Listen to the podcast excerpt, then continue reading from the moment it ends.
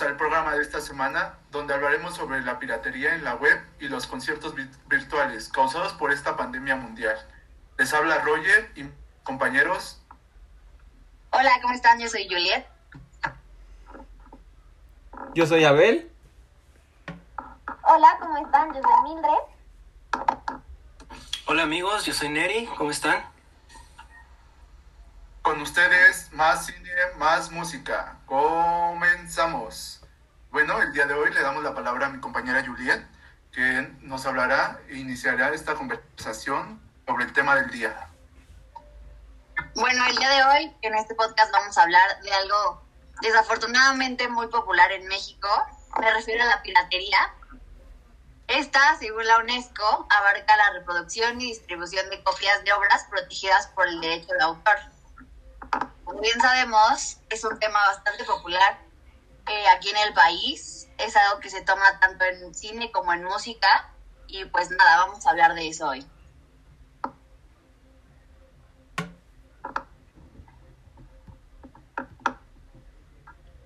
Bueno, como sabemos, es un tema muy relevante y que ha tenido un gran impacto en, en, la, en la industria, ¿no? En tanto de cine como ahora en, en, estas plataformas de streaming.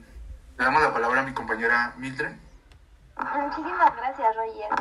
Sí, eh, justo analizábamos hace eh, un rato con ustedes eh, cómo es que la piratería realmente afecta, eh, en especial en estos tiempos de pandemia, que obviamente no todos tenemos los recursos para pagar alguna plataforma, y es más fácil comprar en esquina una película que es pirata y qué pasa con todas las personas y con todo el trabajo que hay detrás. Me refiero a tanto actores como personas de producción que se esfuerzan para sacar una película con la que al final del día pues eh, sus regalías no se van a ver y no va a haber una ganancia, ya que hay personas que se dedican a esto.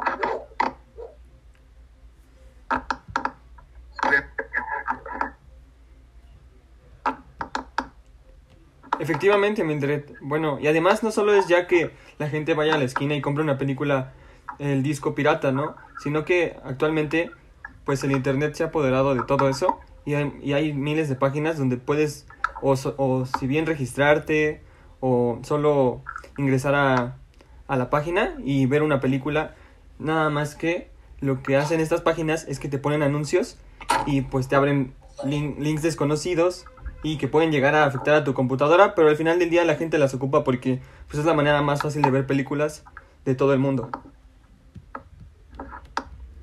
Y yo creo que también pues hay que entender eh, por qué el consumidor lo hace también, ¿no? Algo que Mildred sí mencionaba muy cierto, que es la cuestión económica.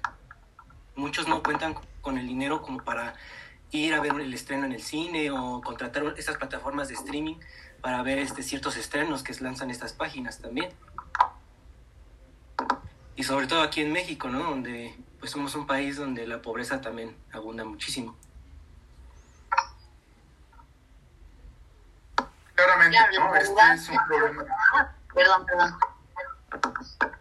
Bueno, eh, como lo mencionaba, ¿no? Este es un problema que ha arrastrado durante varios años y bueno, una de las desventajas del Internet que estemos desconectados 24 horas, eh, pues es esta, esta, entra esta desventaja, ¿no? Donde eh, vemos en Facebook eh, páginas o plataformas suben películas completas, eh, capítulos completos. les comento, hace algunos días estaba navegando por Facebook y me encontré con la película entera de, de ay, se me fue el nombre, pero esta película que grabó Luisito Comunica.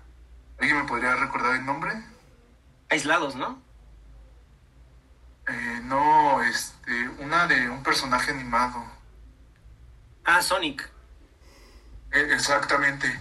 Entonces, y esta forma la ofrecía completamente, ¿no? Y no en, no en una definición baja, sino era eh, ofrecida por una alta definición. Entonces, aquí entra esta desventaja, ¿no? Y como lo sabemos, eh, pues por esta pandemia, pues mucha gente ha tenido, eh, por desgracia, eh, una baja de su salario o un despido, ¿no? Entonces, lo que nos va orillando, el mismo, economía nos va orillando a, consumir estas eh, plataformas o consumir piratería. Y pues, como lo comento, en la web hay demasiados, demasiados plataformas para acceder a, a películas gratuitas. Y es cierto, ahora, ahora que lo mencionas, lo de las redes sociales, donde que mucha gente publica películas completas, eso sí es muy cierto, la verdad es que hay hasta páginas dedicadas a pura, desde series, películas y todas así nuevas y completas en redes sociales. Entonces, del parte del usuario, o sea, yo creo que está bien, porque pues ellos no, no, no pagan, no, no pagamos, pero yo creo que si lo vemos del punto de la pérdida que está teniendo el cine, pues sí, sí es bastante grande, igual que las plataformas de streaming, porque pues no hay una suscripción como tal. Claro, la realidad es que la piratería, aparte de ilegal, se me hace una falta de respeto completamente a las obras, ¿no? A las obras de los artistas, a todo el trabajo que hay detrás. Creo que sí hay una, no sé, debe haber algo, pues, ético, moral, que, que te advierta al momento de consumir piratería.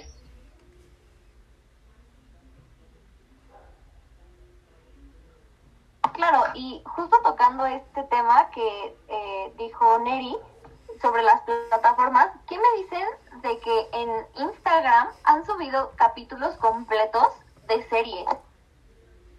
O sea, es impresionante que incluso ya en una plataforma, en una red social, que pues realmente no es para ver películas ni nada de eso, los estén subiendo. Se me hace eh, bastante curioso, la verdad es como, ¿por qué están subiendo esto aquí? Claro, ya hay tanta regulación dentro de esta, de esta red social que se me hace también impresionante el hecho de que no, hay, no regulen esta parte de la piratería, porque pues es eso, ¿no? Es una falta de respeto y, y no sé, el trabajo que hay detrás me parece que está infravalorado. Adelante, a ver.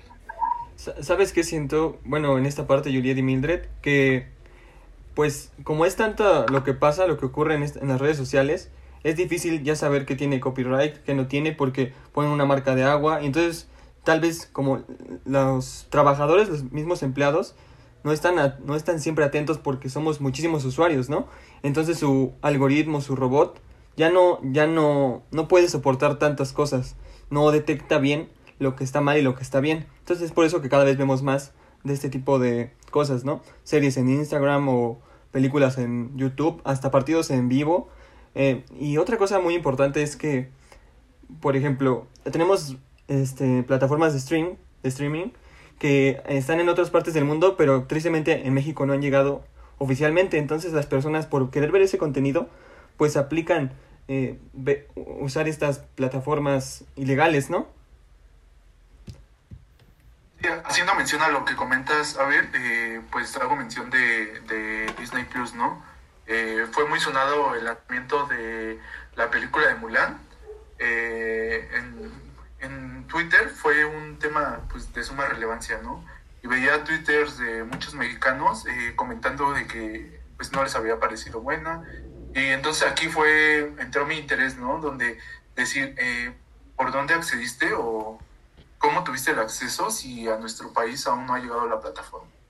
Entonces, pues aquí lo, lo relevante y creo que lo que causa un problema es que las redes sociales y las plataformas eh, y la web no regula todas estas partes, ¿no?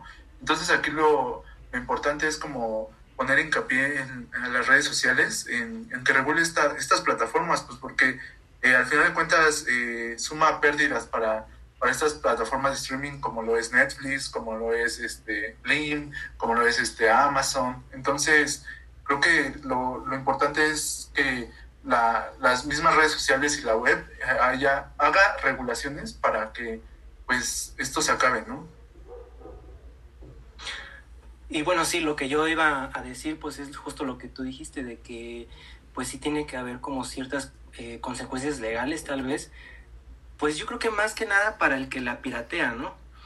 Porque pues para el usuario pues no, no tiene yo creo que tanta la culpa. Digo, igual es el que la consume, pero yo creo que sí tiene que ver un poquito más de cuestiones o leyes para el que, para el que difunde todo ese contenido.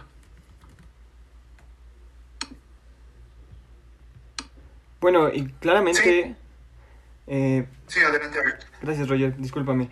Este, también no solo pasa esto en, películas o televisión, ¿no?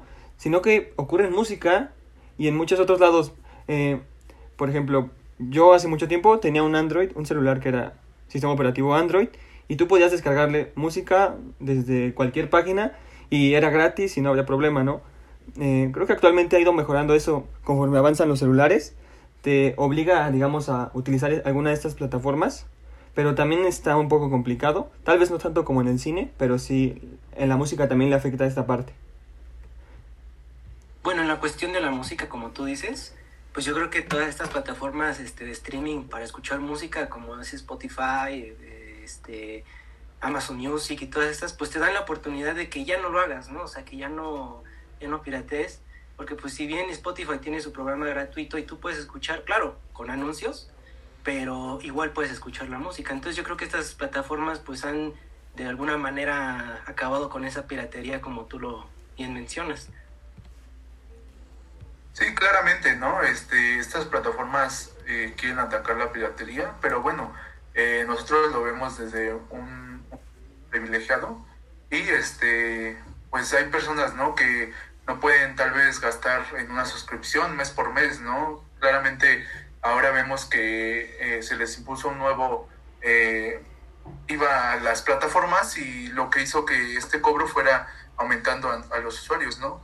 Pero entonces aquí entra eh, una gran parte que la industria de la música siempre se ha actualizado, ¿no? Y siempre va eh, con la corriente. Entonces, ahora vemos eh, los conciertos virtuales, ¿no? Eh, cómo la música se innovó para, pues, no perder tanto, ¿no? Tantas pérdidas como lo están teniendo, pues, miles de industrias. Entonces, creo que fue una gran innovación esta parte de, la- de los conciertos virtuales y que están sucediendo en todo el mundo, ¿no? Y que vemos que está teniendo un gran impacto. Claro, y es algo que ha traído la nueva normalidad, ¿no? Es una nueva experiencia que puedes disfrutar de tu casa, de un concierto, que claro, no, no tiene la misma sensación que un concierto real, un concierto como estábamos acostumbrados, pero creo que lo vale, creo que vale la pena la experiencia de tener a tu artista justo en tu casa, en la, comuni- en la comodidad. Adelante. Y gracias, Roger. Eh, retomando justo eh, lo que dice Yul, ¿qué me dicen de las marcas que han eh, se han aliado? Porque realmente sí termina siendo una alianza, a pesar de que les pagan eh, con los artistas para dar conciertos en las páginas de estas marcas. Se me hace algo eh, bastante increíble porque una eh, le da beneficio al artista, porque pues, obviamente muchísimas más personas lo conocen, y a la marca, porque si este artista tiene 20 fans, son 20 fans nuevos que van a llegar a visitar tu página, nada más escucharlo desde la comodidad de su casa. Se me hace algo eh, bastante interesante. Sí, creo que este tipo de, de normal, este tipo de nuevos conciertos ha tenido gran impacto, pues, porque quién no está buscando un pequeño distractor en su casa, ¿no? Eh, ya vamos casi ocho meses, casi nueve, eh, estando en nuestras casas. Entonces, ¿quién no va a buscar este distractor? Ofrezcan eh, por estas plataformas o que te ofrezcan la facilidad de, de por lo menos escuchar, eh, no sé, dos horas, eh, dos horas y media a tu artista favorito, pues es una parte muy, muy importante, ¿no?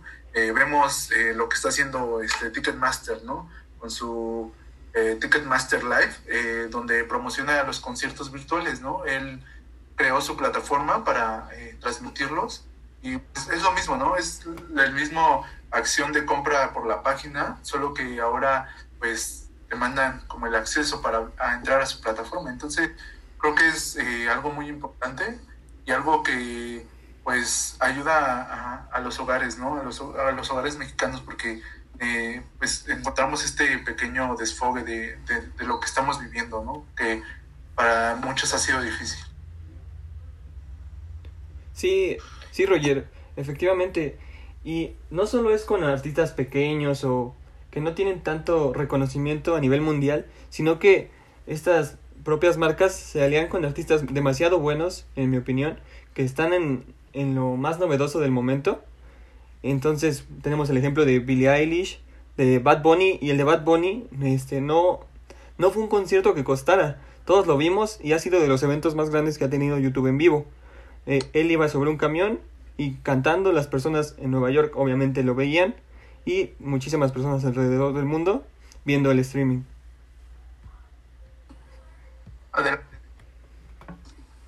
Sí, bueno, igual, pues la pandemia vino a revolucionar toda esta forma también de, ver los conciertos, ¿no?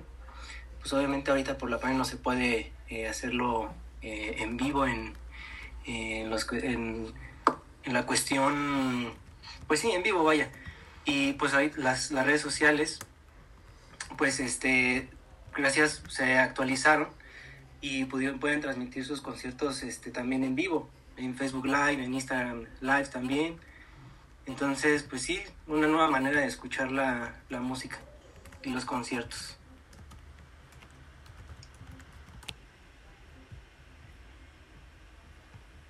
Eh, bueno, amigos, quiero comentarles algo. No sé si sabían lo de EDC, que todos sabemos que normalmente las fechas son en febrero, tres días, pero ahora lo movieron hasta abril por toda este, esta pandemia, ¿no?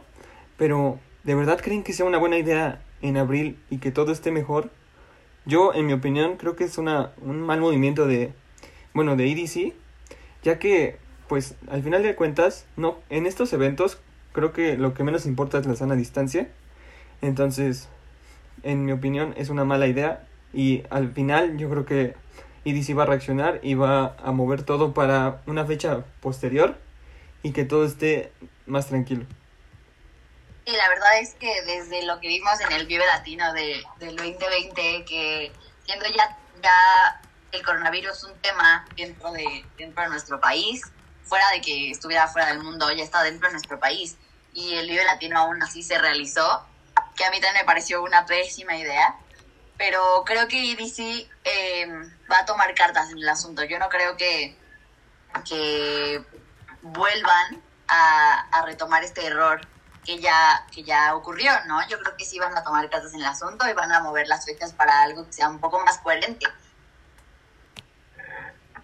Adelante, Mil. Gracias, Roger. Sí, como bien ya lo mencionaron ustedes, eh, es un muy mal momento, ¿saben? O sea, realmente es un muy mal momento para eh, regresar a los conciertos como si no hubiera pasado nada por justo los contagios.